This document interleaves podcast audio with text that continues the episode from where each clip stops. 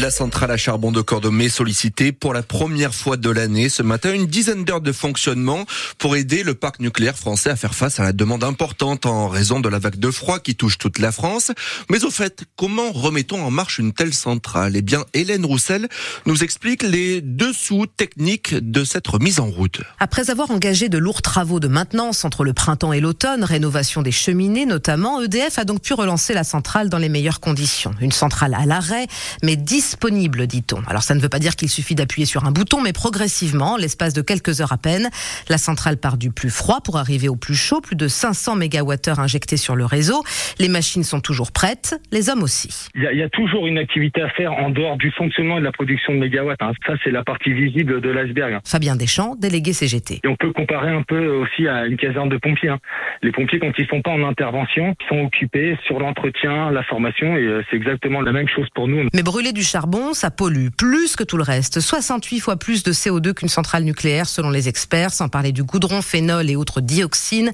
Cordemais doit se convertir à la biomasse. Alors y a-t-il déjà des pellets de bois dans le ventre de la centrale? Et non, malheureusement, on est 100% charbon et nous le déplorons parce que c'est bien euh, l'œuvre d'un manque de réactivité, ce qui fait que euh, le process aujourd'hui, il est bel et bien en capacité de consommer 20% de pellet, mais que le marché du pellet à date est très tendu et qu'on s'est réveillé un peu tard et on a des difficultés d'approvisionnement en pellet. Prochaine étape fin mars avec les autorisations attendues pour construire l'usine de Pellet sur le site.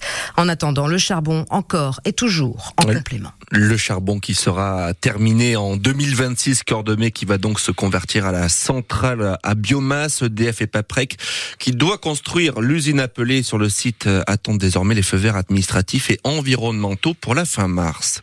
Le geste surtout pour la forme des conchiliculteurs des Pays de la Loire. On apprend aujourd'hui le dépôt d'au moins trois plaintes contre X, des plaintes pour atteinte au bon état écologique des eaux du littoral, pour mise en danger de la vie d'autrui, et une autre concernant le déficit commercial et d'image des professionnels du secteur. Elles font suite aux interdictions temporaires de commercialisation des huîtres en Loire-Atlantique et en Vendée en décembre et au début du mois à cause de la présence du virus responsable de la gastro.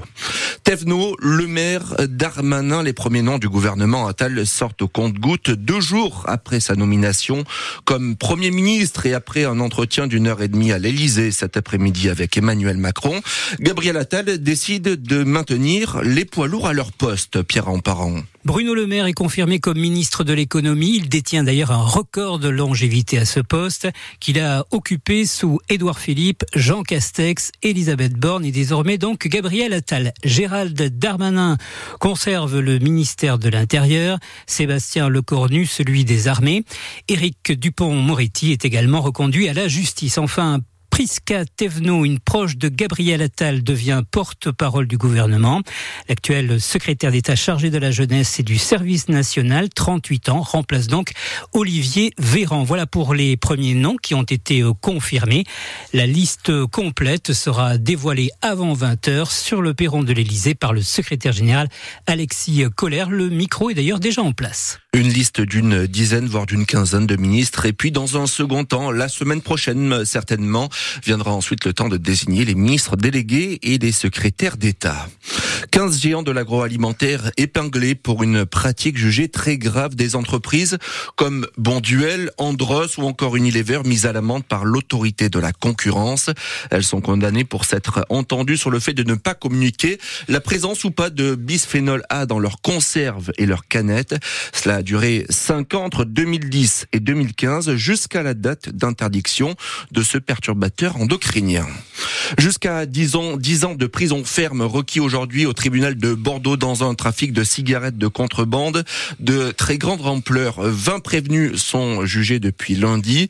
Parmi eux, le cerveau de ce réseau qui encourt la plus grosse peine, mais aussi des grossistes notamment soupçonnés d'avoir écoulé ces faux paquets de cigarettes dans plusieurs villes, dont Nantes, Montpellier ou encore Béziers. En Vendée, le groupe Véniana, Vénaya, pardon, épinglé. Il promettait monts et merveilles à ses clients et sur place les vacanciers euh, bien souvent déchantés.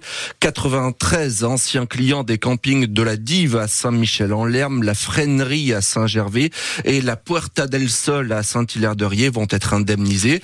Des victimes de ce que l'on appelle le délit de pratique commerciale trompeuse à l'image de Bénédicte Wally, heureuse de cette victoire judiciaire. Très très bonne nouvelle même. Ça fait un an et demi que on se bat sur euh, tous les plans pour euh, pouvoir avoir euh, le résultat qu'on a eu aujourd'hui en fait, de pouvoir être reconnu comme ayant été lésé, que ce qu'on dit depuis le départ que les campings n'étaient pas aux normes et que ce qu'on nous avait vendu c'était pas à la hauteur de ce qu'on devait avoir. Moi, par exemple, j'avais payé 880, j'ai 530 euros qui m'est remboursé.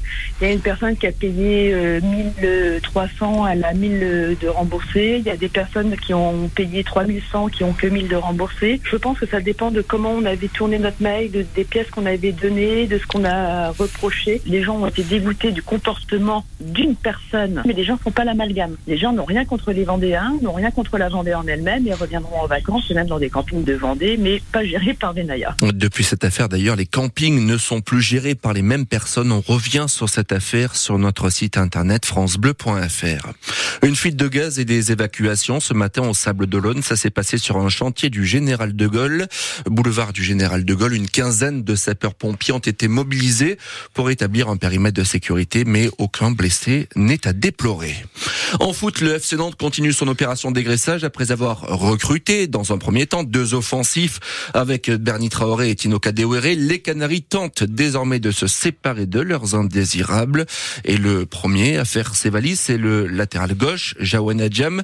L'international algérien est en passe d'être transféré au Standard de Liège, en prêt jusqu'à la fin de la saison, assorti d'une option d'achat d'un million et demi d'euros pour le joueur acheté il y a un an au Paris FC. Et puis ce coup dur pour euh, tous les clubs amateurs de la ville de Nantes et pour tous leurs licenciés aussi. À cause de la météo, il a été décidé de fermer tous les terrains gazonnés jusqu'à lundi prochain. Les entraînements et donc les compétitions qui devaient avoir lieu sont reportés.